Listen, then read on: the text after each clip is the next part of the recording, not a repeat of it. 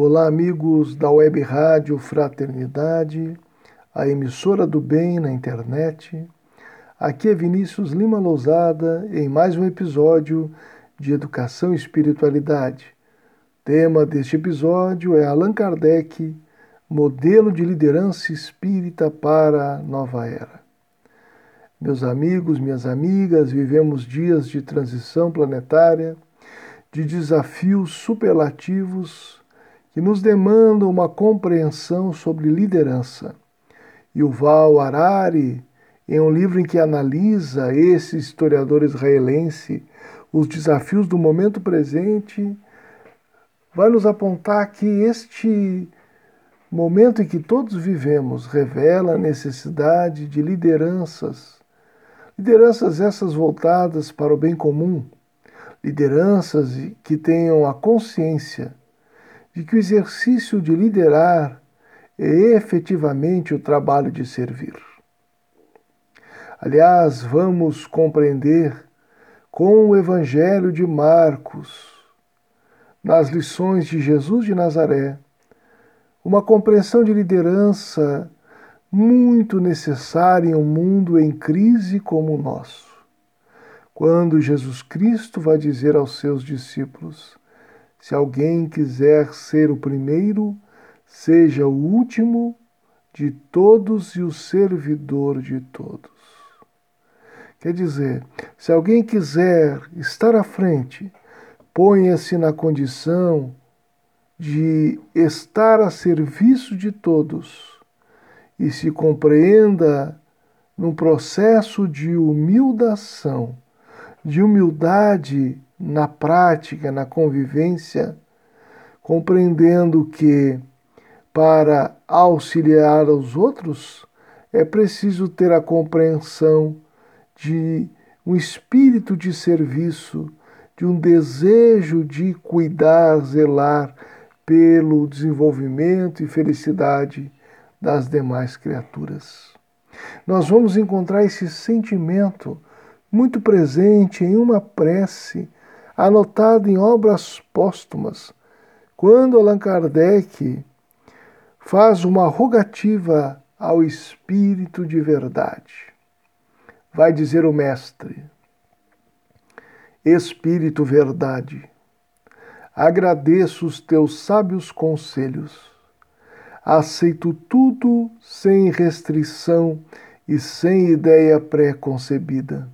Senhor, pois que te dignaste lançar os olhos sobre mim, para cumprimento dos teus desígnios. Faça-se a tua vontade. Está nas tuas mãos a minha vida. Dispõe do teu servo. Reconheço a minha fraqueza diante de tão grande tarefa. A minha boa vontade não desfalecerá as forças, porém, talvez me traiam. Supre a minha deficiência, dá-me as forças físicas e morais que me forem necessárias. Ampara-me nos momentos difíceis e, com teu auxílio e dos teus celestes mensageiros, tudo envidarei para corresponder aos teus desígnios. Esta é uma prece de um líder servidor reconhecido da sua condição de colaborador do Espírito Verdade, de colaborador de Deus em uma missão especial, sem vaidade alguma, apresentava-se na condição de aceitação de todos os desafios que esse empreendimento viria lhe pedir.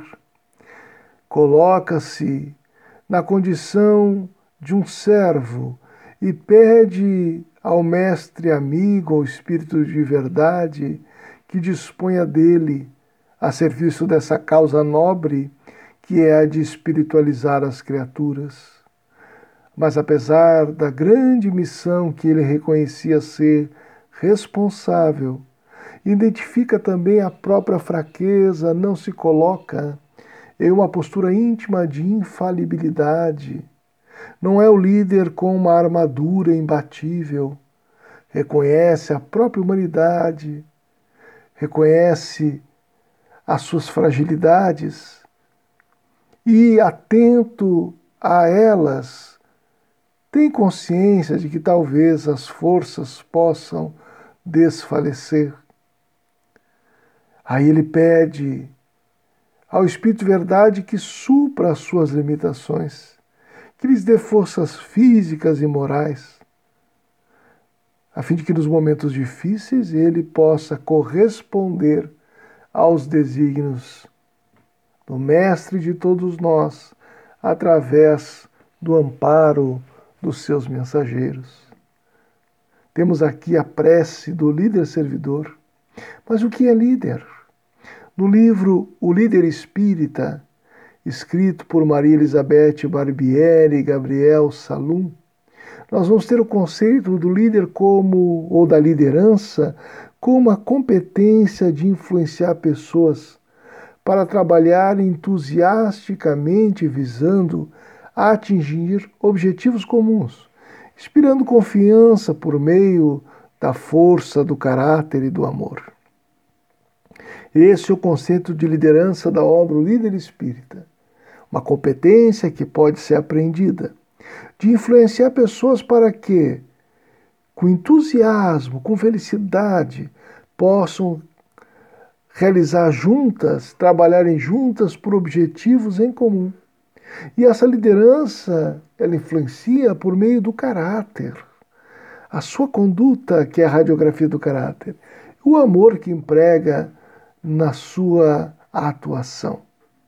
Liderança, portanto, é uma competência, é também uma atitude, pode ser aprendida. Liderar também é o que nós somos no cotidiano. Somos líderes no desempenho de tudo quanto nós fazemos.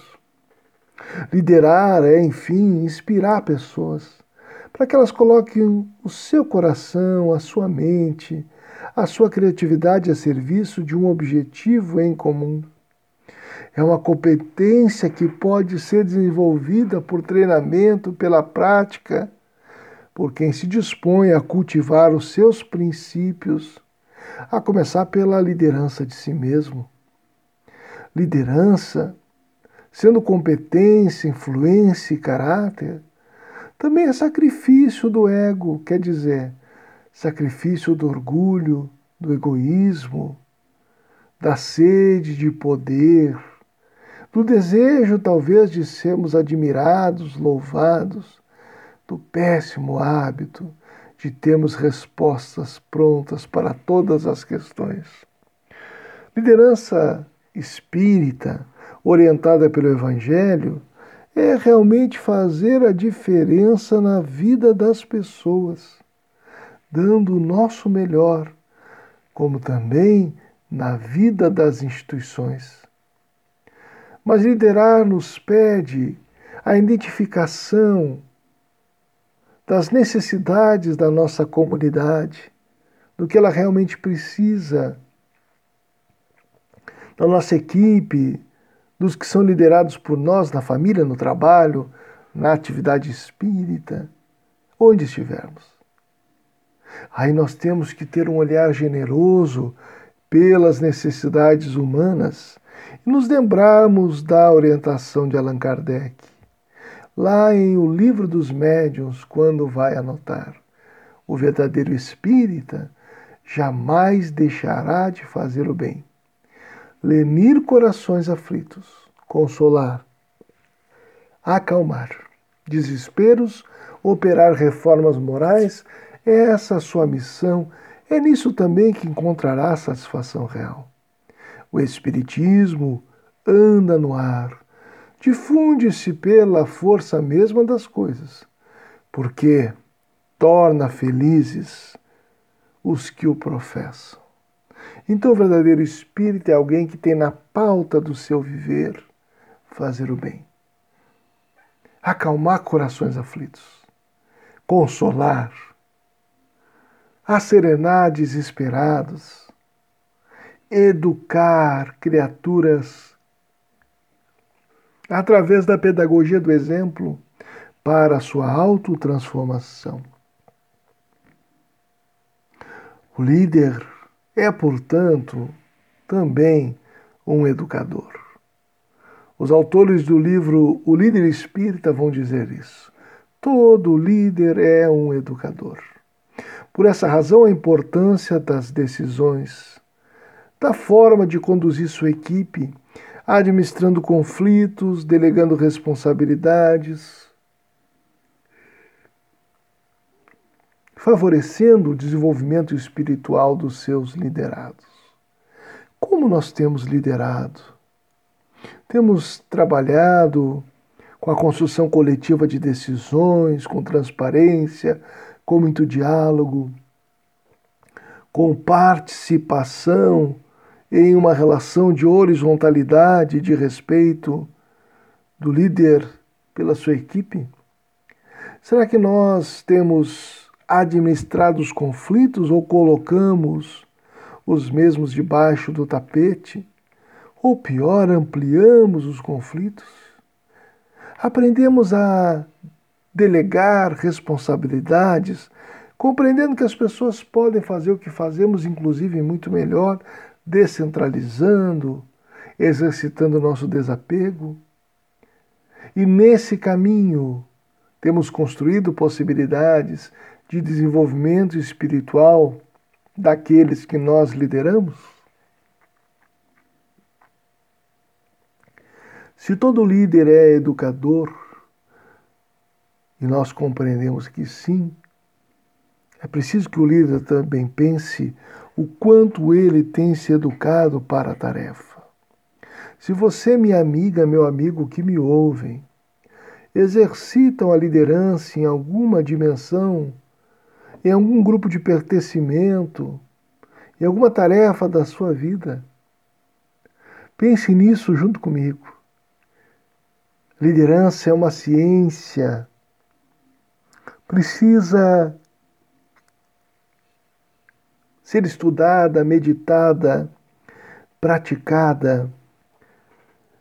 E como o Espiritismo também é uma ciência que dialoga com essa ciência, coloquemos a nossa conduta espírita no exercício da liderança, para que possamos, na condição de servidores,